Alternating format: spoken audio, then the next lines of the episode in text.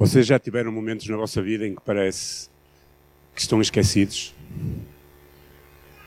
Não sei se já algum de vocês experimentou momentos em que parece que Deus não ouve as vossas orações, é, parece que Deus se ausentou da vossa vida, parece que os vossos amigos e a, sociedade à, à, volta não é capaz de vos socorrer, uh, parece que que a vida deu uma cambalhota assim enorme e por muito que nós olhemos ou tentemos olhar para o futuro, não vemos perspectivas de paz, de vida, de esperança, de fé. Não sei se vocês já experimentaram essas situações na vossa vida.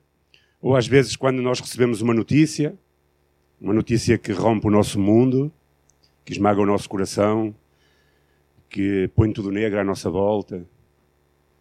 Eh, eu acho que Todos nós temos experiências na vida, ou ouvimos alguém sofrer, ou mesmo nós sofremos, porque a vida é feita, não é feita apenas de coisas boas, é feita também de coisas difíceis. E há momentos em que as coisas parecem que ficam tão difíceis que nós olhamos para o céu e dizemos: Onde estás tu, Senhor? Eu estou aqui esquecido, o meu coração.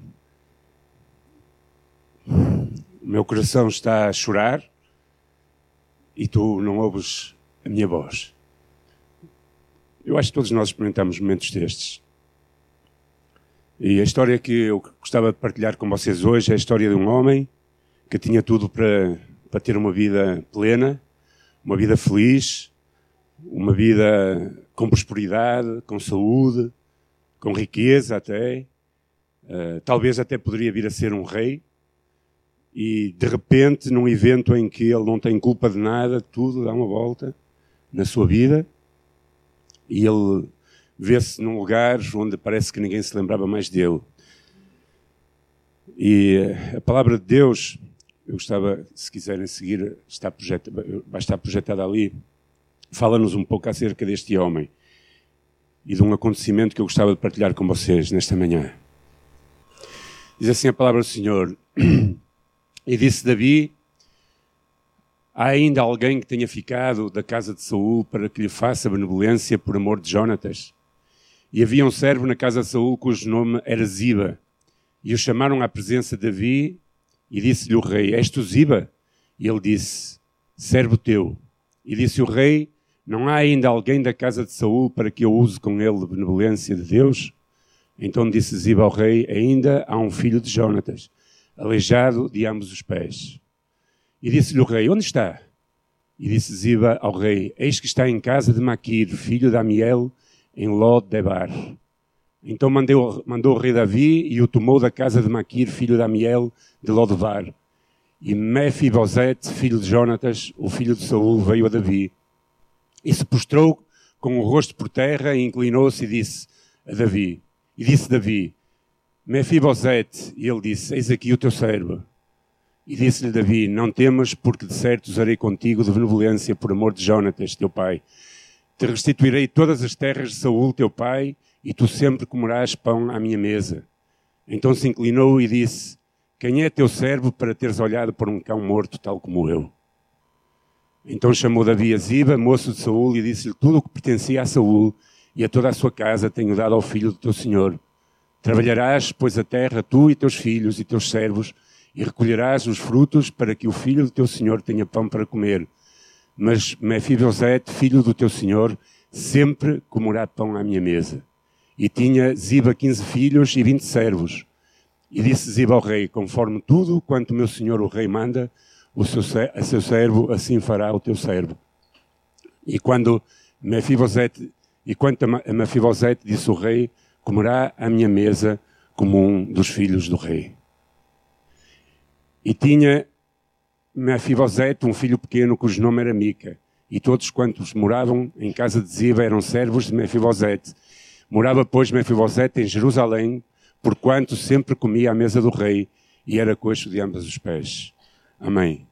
Senhor, nesta manhã pedimos que tu abençoes os nossos corações com a tua palavra e que possas falar às nossas vidas, Senhor. Senhor, não tenhas em conta a minha fragilidade, a minha pequenez, a minha imperfeição, mas que possas usar os meus lábios, a minha mente e aquilo que eu vou falar nesta manhã para abençoares o teu povo, Senhor, para falares à tua igreja e para que a tua palavra possa dar o fruto que tu esperas em cada coração e em cada vida. Abençoa-nos e fala-nos, Pai, no nome de Jesus.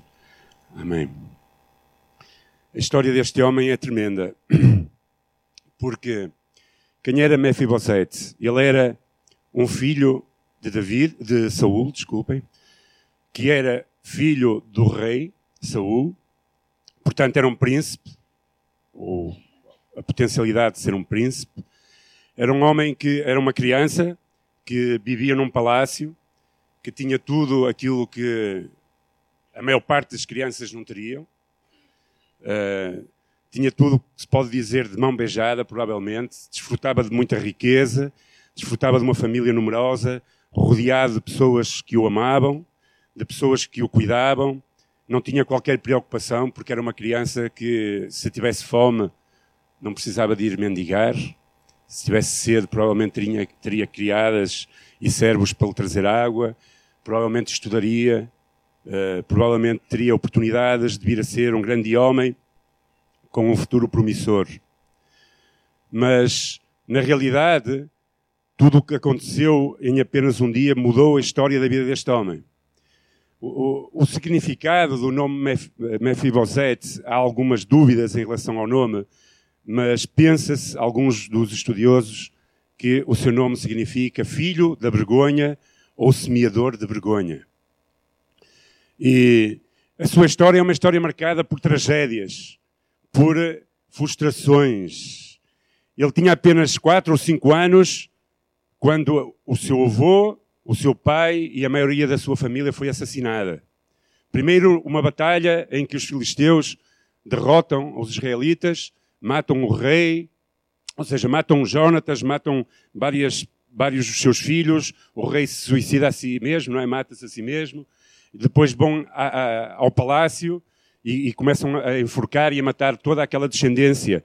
E este, este menino que vivia naquele palácio, que era de uma família real, de repente vê-se incapacitado até de andar, porque a sua babá, a mulher que cuidava dele, com a pressa para salvar a sua vida, ao fugir deixou-o cair.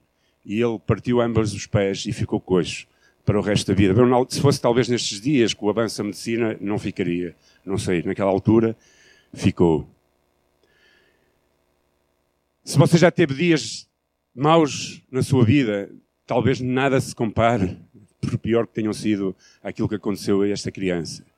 É? Eu às vezes tenho dias maus, começo logo de manhã, levanto meio ensinado, dou um chute lá na beira da cama e é umas dores, já experimentaram isso, não é? Umas dores do caraças, não é? E depois vamos para a casa de banho e, e cortámos-nos a fazer a barba. Bom, eu não, não, corto muito a barba, mas algumas pessoas. Ou então as mulheres não gostam do, do cabelo e passam tempos a, a pentear-se. Sei lá, há dias que tudo corre mal. Pois este foi um dia na vida deste homem, da vida desta criança, aliás. Ele passou a viver num palácio, com todo o conforto, com toda a, a possibilidade de ter uma vida promissora pela frente, para viver num lugar chamado Lodebar. E o que era Lodebar? Lodebar era um lugar que era usado por pessoas que não queriam que a sua história fosse conhecida.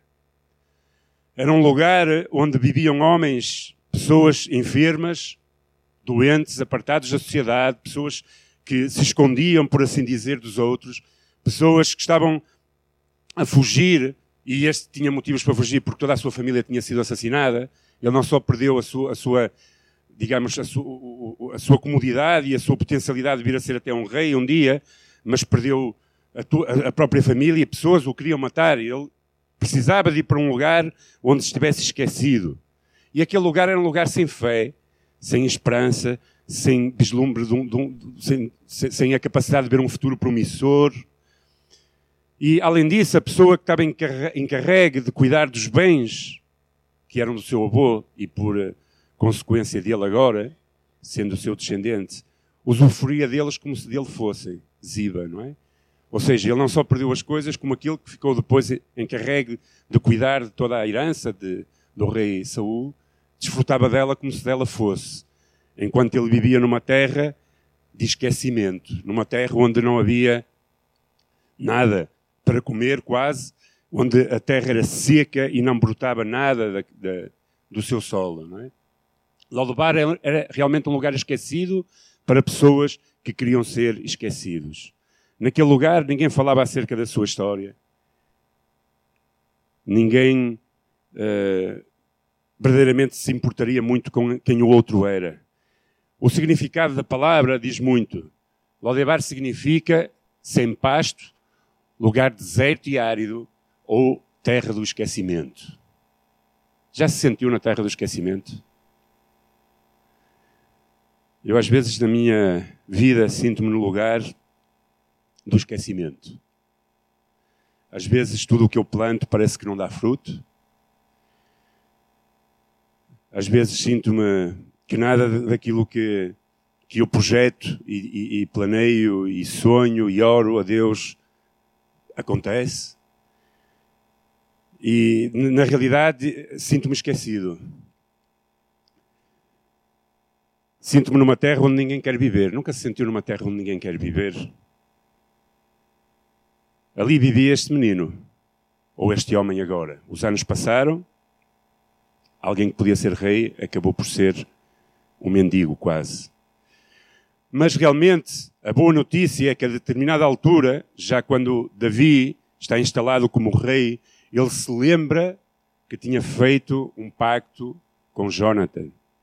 E esse pacto era de que os seus filhos haveriam de crescer juntos e estar juntos e prosperar juntos.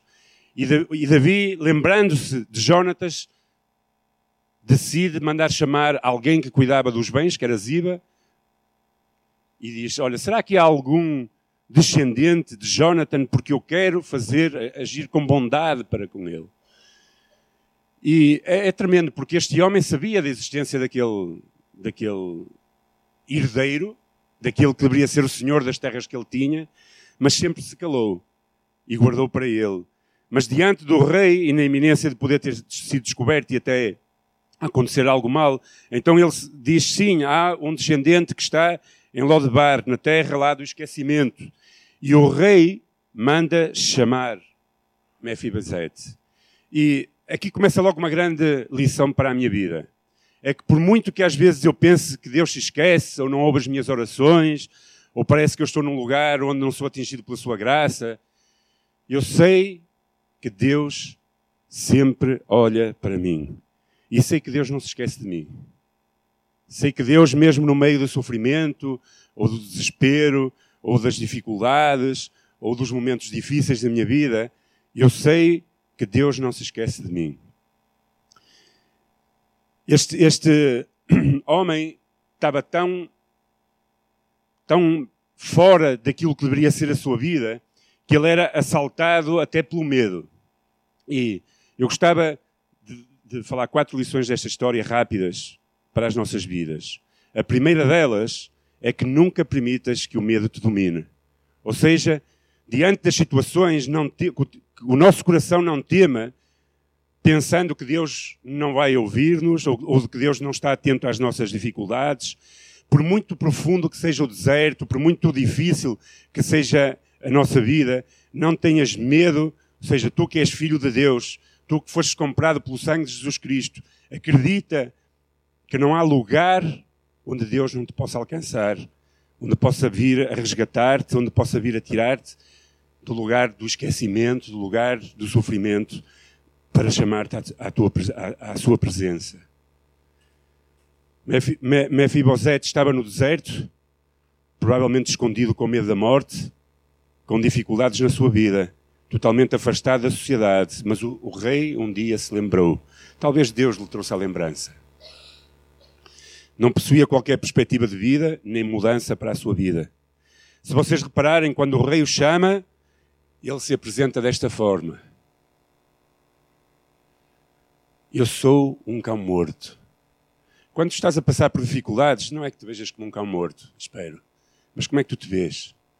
Como é que tu te sentes? Qual é a visão que tens de ti mesmo? Qual é a visão que você tem de si mesmo quando parece que nada dá certo na sua vida ou há dificuldades na sua vida?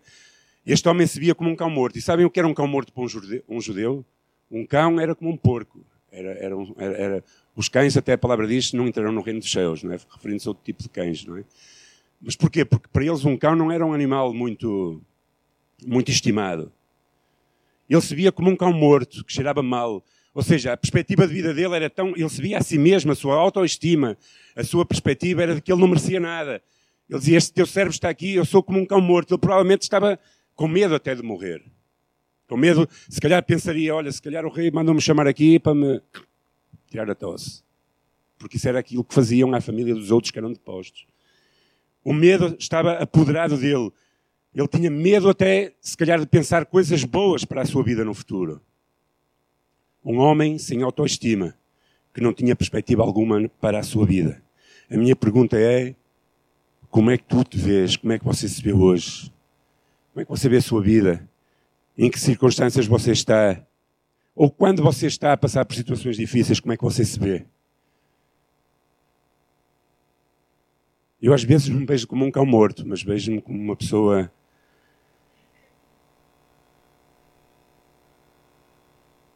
com um coração esmagado, podemos dizer.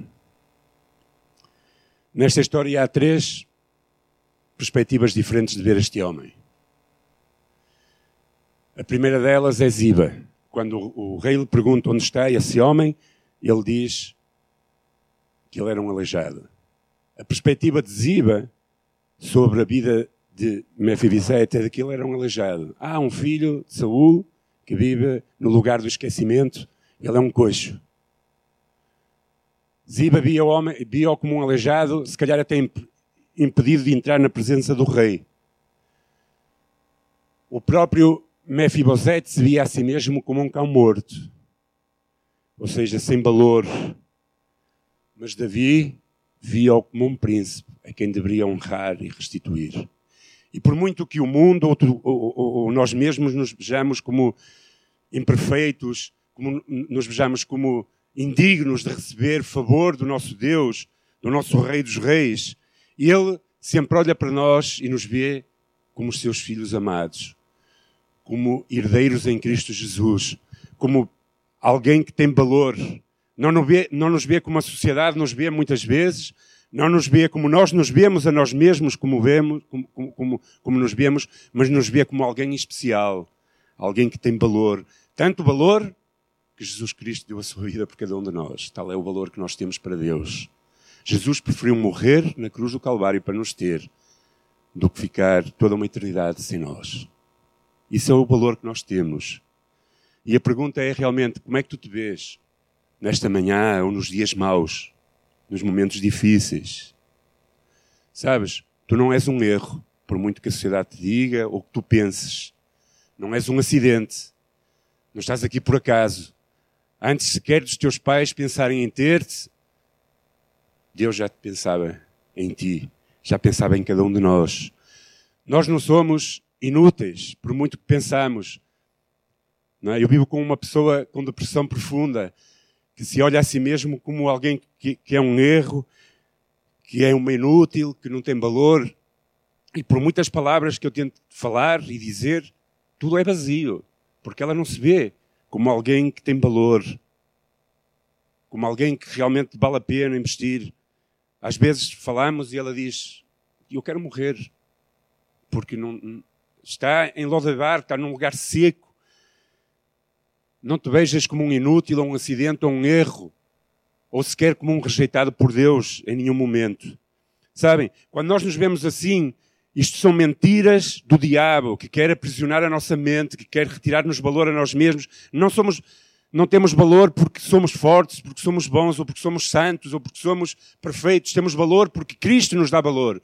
Temos valor porque Ele morreu por nós, porque Ele nos comprou com o seu sangue. E por isso nós temos valor para Ele. Não importa no lugar onde tu estés, nas dificuldades estejas a passar, não tenhas medo. Deus te ama e Deus quer realmente chamar-te para a sua presença. Tu és uma obra de Deus especial, formada à sua imagem e semelhança, a cereja no topo do bolo de toda a criação. Quando Deus criou o ser humano, ele disse: É muito bom. Já não é bom só, é muito bom. É excelente. Tu fostes criado de uma maneira especial. Cada parte de ti é especial. Tu és amado por Deus. Tu és conhecido por Deus. Tu és criado com um propósito e tu és único e complexo. Tu és isto, eu sou isto, nós somos isto. Por muito tempo que nós passemos em Lodebar, por muito tempo que nós passemos no lugar do esquecimento, chegará um dia em que o Senhor te olhará e, e dirá: Sabem, todo o sofrimento eu acho que tem um propósito. Eu não o entendo. Às vezes penso, Senhor, mas qual é o propósito? Porquê? Porque às vezes nós temos que passar por coisas tão difíceis. Mas eu acho que Deus tem sempre um propósito. Ele está a trabalhar, Ele está a fazer algo perfeito, algo, algo complexo, algo único. E Ele saberá qual é o seu propósito, ainda que nós muitas vezes não percebemos. Talvez este jovem ou este homem naquela idade já tinha um filho, pensaria, mas porquê? Porquê que eu que aconteceu tudo isto na minha vida? Porquê que a minha vida deu um trambolhão deste maneira, desta maneira? E às vezes nós pensamos igual. Então, o meu desafio é que não tenha medo, não tenhas medo diante dos, desafios. Vê-te sempre assim, como uma obra de Deus, criado de maneira especial, amado por Deus, conhecido até ao mais ínfimo por Deus, criado com propósitos, único e complexo. A segunda lição desta história é que precisamos de acreditar na bondade, na bondade do rei. O tempo passou, Mefibosete cresceu lá naquele lugar esquecido, lugar seco, árido, difícil, de sofrimento. Ele era, estava longe de tudo aquilo que lhe, que lhe era por direito, até que o tempo de Deus chegou através de Davi. E Davi, usando da sua bondade, recordando-se da promessa, do pacto que tinha feito com Saul, decide chamar este homem, Ziba, e diz: Há alguém ainda da casa de Saul para que eu possa usar de beneficência com ele? Esta beneficência vem de Deus. E às vezes na nossa vida, ainda que tudo pareça que as situações ficam tão difíceis que parece que Deus se esqueceu de nós Ele nunca se esquece de nós. Ainda que todos à nossa volta nos possam abandonar, se for o caso, nos possam rejeitar, Deus nunca te rejeitará. Mesmo que a tua vida não tenha sentido, ou pareça não ter sentido, e penses que Deus te abandonou, eu quero dizer-te que isso é uma mentira Satanás, porque Deus prometeu cuidar de ti, como a menina dos seus olhos. Deus disse que nenhum daqueles que eram seus os lançaria fora. Sabem? E há um versículo muito bonito e, e, com muito significado em Isaías 59, 16 que diz: Porventura pode uma mulher esquecer-se tanto do seu filho que queria que não se compadeça dele, do filho do seu ventre? Eu não sei se isso é possível. Eu acho que nenhuma mãe é capaz de esquecer um filho. Mas se fosse possível, ainda que esta se esquecesse dele, contudo, eu não me esquecerei de ti. Deus nunca se vai esquecer de ti, ainda que tu te sintas abandonado no lugar de Lodebar. Deus continua: Eis que nas palmas das minhas mãos eu te gravei. Os teus muros estão continuamente diante de mim. Deus se lembra, Deus sabe, Deus te ama. Não há lágrima alguma que role dos nossos olhos que Deus não, não a veja. Não há momento difícil na nossa vida que Deus não esteja ao nosso lado, ainda que nós não percebemos. E Deus nos chama para usar de bondade. Sabem qual é o problema que eu às vezes vejo em pessoas que estão em profundo sofrimento ou dificuldades? É que, por mais que Deus esteja a gritar e a chamá-los para a sua presença, tantas vezes eles estão tão obscurecidos no seu entendimento, no seu sofrimento, tão envolvidos no seu mundo, que não conseguem perceber que Deus está a chamá-los para desfrutar da sua bondade. Às vezes perdemos anos preciosos da nossa vida sem, sem desfrutarmos da bondade do Rei, porque estamos imergidos. Eu não estou uh, aqui para dizer que aquilo que as pessoas sofrem não é de valorizar, é de valorizar. Não é isso que eu quero dizer. O que eu quero dizer é que às vezes nós estamos tão mergulhados, tão, tão metidos nas dificuldades da nossa vida, que perdemos anos preciosos para desfrutarmos da bondade e da presença do Rei. Mefibosete não acreditava que o rei pudesse ser mais bondoso para com ele. E a minha pergunta é: quando você está a passar momentos difíceis, Você acredita que Deus ainda tem bondade para derramar sobre a sua vida? Porque nós precisamos de crer e aprender a desfrutar, a desfrutar da presença do Rei. Eu sei que é, é muito fácil nós falarmos e dizermos conselhos e darmos palpites às outras pessoas quando elas estão a sofrer. O fazemos com a melhor das intenções, mas às vezes as pessoas, quando estão dentro do seu próprio sofrimento, não conseguem perceber aquilo que nós falamos. Quando tu estiveres a passar dias maus na tua vida, quando você estiver a passar por dias difíceis e de aperto, não se esqueça que Deus está a chamar para o palácio, para a sua presença, para que você desfrute da sua presença, da sua bondade. E ainda que tudo seja negro à sua volta, que isso nunca se apague no seu coração, no teu coração, de que Deus te ama e que te está a chamar para desfrutar, para desfrutares da sua bondade que ainda que tudo se esqueça à tua volta, Deus nunca se irá esquecer de ti. Por isso, entra na presença do Senhor, desfruta das riquezas de Deus, da intimidade de Deus. Naquele momento, por amor de Jonatas, Davi restitui tudo a Mefibosete. Tudo aquilo que pertencia à sua família, ao seu pai, ao seu avô, que Ziba estava a cuidar ou a desfrutar, quando era por direito ser de Mefibosete e da sua família, David, naquele dia, diz: anda para a minha presença, anda para o palácio e tudo aquilo que era do teu avô será restituído. David determina que a partir daquele dia em diante ele seria tratado como um filho de um rei. E disse: a partir deste momento, embora a sua família esteja em Jerusalém, tu irás comer à minha mesa. Lodebar era a terra do esquecimento da sequidão, do sofrimento. Mas Jerusalém era a terra da paz. Jerusalém significa terra de paz. E não era só terra de paz, era terra de abundância, era terra da restituição da dignidade daquele homem, era terra de poder desfrutar da presença do seu rei, Davi. Era, era, era o tempo de, de tomar posse daquilo que era seu por direito. E nós somos chamados tantas vezes a desfrutar das riquezas e intimidade do rei. Porque Deus não quer apenas dar-nos riquezas, Deus quer que nós sejamos seus íntimos. Quando a surpresa bateu à porta deste homem, talvez ele pensasse, quando a carruagem do rei vai a passar, ou, ou os cavalos, para o ir buscar, talvez ele pensasse: se isto estava negro, agora é que ficou mau. Se isto estava muito mau, agora é que acabou se vêm aqui os soldados do rei e a delegação para me buscar, é porque já sabe onde eu estou e isto vai acabar de uma maneira trágica. No entanto, a realidade era que o rei o queria honrar. E Deus quer nos honrar sempre. Porquê? Porque Deus nunca se esquece da aliança feita com os seus servos.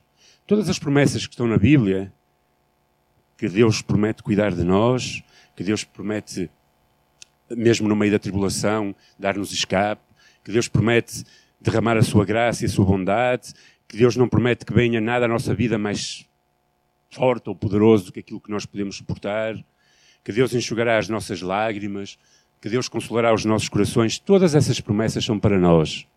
E nós devemos procurar Deus e a sua intimidade para desfrutar delas no dia mau. Acabava o sofrimento para aquele homem, agora era tempo de sentar à mesa do rei, em Jerusalém. E Deus nos chama a estar sentados à mesa. Deus nos chama a sair do nosso Lodebar para vir para a sua presença e o seu palácio. E Ele faz isto por amor do seu Filho, Jesus Cristo. A única coisa que temos que fazer é desfrutar da sua presença, aproveitar a oportunidade de ter acesso à sua presença a cada dia e poder desfrutar de tudo aquilo que Ele tem para as nossas vidas.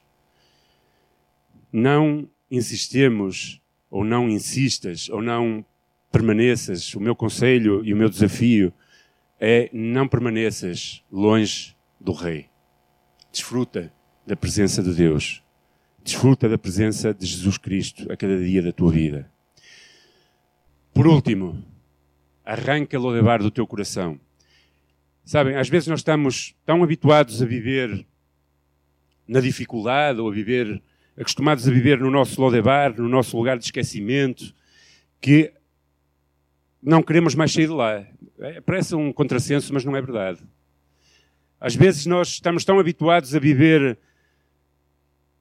momentos que são asfixiantes na nossa vida, que por muito que nos digam, olha, sai e vem para o palácio, nós continuamos a pensar naquilo que está lá atrás, no sentido de, de, de, que encontramos ali segurança. Ele tinha encontrado ali segurança.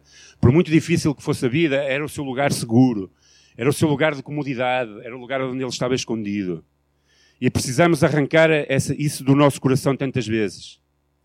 Neste momento, tudo o que vivemos lá atrás já não conta. E tudo o que ele tinha vivido lá atrás já não contava. Nós, como cristãos, já não temos mais nada a ver com aquilo que era o nosso Lodebar. Deus quer nos resgatar disso e trazer-nos para uma nova perspectiva de vida. E é isso que às vezes nós não conseguimos. Embora Deus nos chame, nós saímos, eu tenho experimentado isso muito de perto.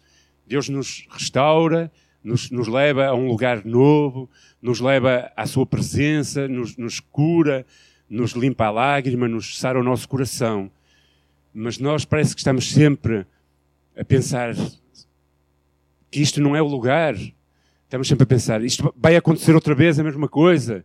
A tragédia vai bater outra vez à minha porta e não conseguimos desfrutar tudo aquilo que Deus tem para a nossa vida. E nós precisamos arrancar os medos, arrancar as inseguranças, arrancar as, as experiências más do nosso passado para vivermos o futuro que Deus tem para nós. Precisamos olhar para a palavra de Deus, para as suas promessas. Precisamos perceber que, a nossa vida é muito mais preciosa do que aquilo que nós até pensamos. Quando nós não entramos na presença do Rei diariamente, muitas vezes nós vamos permitir que os velhos medos, frustrações, desesperos, falta de perspectiva voltem a ocupar novamente as nossas mentes. Deus não nos quer. Eh, eh, eh, Davi disse àquele homem: a tua família vem para Jerusalém, mas tu vais estar na minha mesa todos os dias. E é isso que Deus quer de nós. Sabe? Às vezes nós não só não deixamos o nosso levar, como Deus nos tira, nos limpa, nos restaura e nós vamos outra vez a correr para lá, passado pouco tempo. E Deus não quer isso. Deus quer que nós nos mantenhamos firmes na Sua presença, que desfrutemos de tudo aquilo que Ele tem para nós. Se nós sentimos saudades de tempos passados, ou se não sentimos saudades, mas estamos sempre a pensar deles, isso vai ocupar a nossa mente, a nossa mente, e nós, sem querer, vamos estar a abrir portas novamente para voltar a cair no mesmo sofrimento.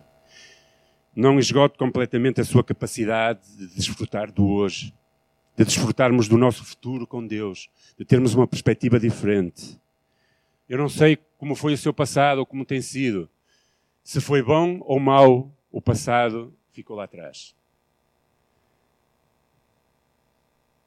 Às vezes somos tão negativos que nunca vemos coisas boas para o futuro. Não é? Conhecem pessoas que, que, para cada solução elas apresentam três problemas? Eu conheço. Não é? Ai, as coisas tá, e eu oro, eu falo com a pessoa, eu digo, não, mas Deus vai, vai, vai restaurar, Deus vai fazer. Ah, não, mas há sempre três problemas para cada solução. É que não é só um problema. Consegue ser três, que depois para resolver os três ele já arranja nove, não é? É difícil. Porquê? Porque a pessoa está sempre presa aos traumas do passado, às frustrações do passado, às coisas más que aconteceram e perde a perspectiva de desfrutar da presença de Deus e de que no futuro há coisas melhores. O passado sempre ficou lá atrás. Sabem qual é a única coisa que nós não podemos mudar na nossa vida? Por muito que queiramos. É o passado. Não temos nenhum poder para o alterar. Podemos reparar os erros dele, mas não temos poder. Por isso, luta, segue em frente sem olhar para trás, para aquilo que foi. Não fiques paralisado para o resto da tua vida. Sabem o que é que aconteceu àquela mulher, não é? Que, que Deus, a esposa de Ló, não é? Deus atirou de Sodoma e Gomorra para levar para um lugar melhor e disse: a única coisa é que não podes olhar para trás. Ela olhou para trás e o que é que aconteceu? Ficou como uma estátua de sal. Aqueles que olham para trás não conseguem ver o caminho para a frente. Por isso, coloquemos os nossos olhos em Jesus Cristo, o autor e consumador da nossa fé. Aquele que venceu a morte e aquele que sofreu muito mais do que se calhar nós algum dia sofreremos. Jesus tem poder para nos libertar daquilo que nos aprisiona, mesmo que o nosso passado seja feito de grandes prisões, mesmo que o lugar onde nós estamos seja o mais profundo e obscuro que possa existir. Eu acredito que Jesus Cristo tem poder para mudar as nossas vidas. E é isso que eu quero acreditar. Quando eu olho à minha volta, o mundo, as estatísticas, as coisas dizem não há saída, não há oportunidade, não há solução. Sabem, eu em, em 1991 eu tive problemas graves com drogas e eu estava muito enfermo. E um médico me chamou, eu, na altura tinha perfurações nos pulmões, e um médico me chamou e eu continuava a usar drogas pesadas, heroína e outras, e eu já não vivia em casa, vivia num carro abandonado. E então o médico, eu, eu ia à consulta e o médico chamou a minha mãe às escondidas, não é, sem eu saber. E quando eu cheguei lá, a minha mãe estava lá para me impressionar. E o médico disse assim, à frente da minha mãe: Se tu não deixas a droga, tu vais morrer daqui a pouco tempo. Esse era o vaticínio de alguém que tinha todo, todo o conhecimento para o dizer, porque sabia como eu estava. Mas, na verdade, Deus tinha outros planos para a minha vida. E ainda que estejamos a passar por situações difíceis em que dizem não há esperança, nem oportunidade, nem solução, a última palavra sempre é de Deus. Porque Ele tem planos para nós e propósitos para nós muitos maiores do que qualquer outra, outra pessoa. Deus tem sonhos maiores para nós do que os nossos melhores sonhos. Porquê? Porque nem olhos viram, nem ouvidos ouviram, nem jamais penetrou no coração humano o que Deus tem preparado para aqueles que o amam. E eu diria, o que Deus tem preparado para aqueles a quem ama. Por isso, irmão, irmã, se estás a passar um dia mau, ou se o dia mau vai chegar, porque provavelmente chega, todos passamos dias maus, sonhos não realizados, traumas da nossa vida, doenças, relações no nosso casamento quebradas, filhos que se afastam do Senhor, Acredita nesta promessa que Deus ainda tem coisas boas para a tua vida, para a sua vida, muito maiores do que aquilo que os teus olhos já viram ou o teu coração pode pensar. É aquilo que Deus tem preparado para cada um de nós. Amém? A boa notícia do Evangelho é clara. Lodebar não é mais o nosso lugar. O nosso lugar é a mesa do Rei. O nosso lugar é desfrutar da presença de Deus. Este homem começou em Lodebar, mas terminou na mesa do rei em Jerusalém. E esse é o final que Deus quer para a história da nossa vida. Por muito difícil que seja o momento que passemos, a nossa história, Deus quer que nós possamos desfrutar da sua presença. Ele quer consolar, nos quer abraçar, quer verdadeiramente fazer algo acontecer na nossa vida. Por isso, não esqueça, não permita que os medos te dominem. Acredita sempre na bondade, na bondade do Rei desfruta da sua intimidade e das suas riquezas e arranca Lodebar do teu coração para poderes viver uma vida de esperança e uma vida verdadeiramente dentro daquilo que Deus tem preparado para, para cada um de nós. Oremos. Senhor, nesta manhã tu conheces cada um de nós, conheces as nossas lutas, sofrimentos, dificuldades. Senhor, tu conheces as nossas forças, e tu és aquele que, que dá força àquele que está cansado, Senhor. E por isso eu oro por cada um de nós, Senhor, nesta manhã. Que tu fortaleças as nossas vidas. Que no momento da dificuldade, da dor, não permitas, Senhor, que as trevas sejam tão profundas que nós não encontremos esperança, Senhor. Senhor, eu oro para que tu possas consolar aqueles que estão em sofrimento. Eu oro para que tu possas, Senhor, trazer esperança àqueles que estão em desespero. Tragas consolo, Senhor, àqueles que choram. Senhor, que tenhas misericórdia do teu povo, Senhor. E não permitas, Deus, que nós sejamos enganados a pensar que estamos esquecidos. Não permitas, Senhor, que nós fiquemos, Senhor, paralisados, Senhor, pensando que não há esperança, Senhor, porque, como diz a tua palavra, nem olhos viram, nem ouvidos ouviram, nem penetrou em coração humano, Senhor, as coisas que tens preparadas para nós. E que nós possamos acreditar, Senhor Senhor, eu oro por aqueles entre nós que estão a passar por depressão, Senhor, que não encontram contentamento, têm alegria nas suas vidas. Eu oro para que o teu Espírito toque as suas vidas, Senhor. Para que tu possas, nesta hora, ser o seu consolo e para que eles possam ver a esperança na tua presença, Senhor. Eu oro por aqueles que lutam com doenças, Senhor, que estão em desespero, Senhor, que tu possas curar os seus corpos, que possas trazer a esperança de curar as suas vidas, Senhor. Eu oro por aqueles cujas lutas no seu casamento, Senhor, estão tão difíceis e que parece que não há saída, Senhor. Eu oro para que tu intervenhas, Pai, e que tu derramas, Senhor, graça e misericórdia sobre as suas vidas. Senhor, oro pelos nossos filhos, aqueles que, enganados pelo mundo, Senhor, se têm desviado da tua vontade, Senhor. Eu oro para que tu, Senhor, os alcances e para que eles experimentem o teu amor, Senhor, e possam verdadeiramente, Senhor, vir à mesa do Rei. Abençoa a tua igreja. Obrigado, Senhor, pelas tuas promessas.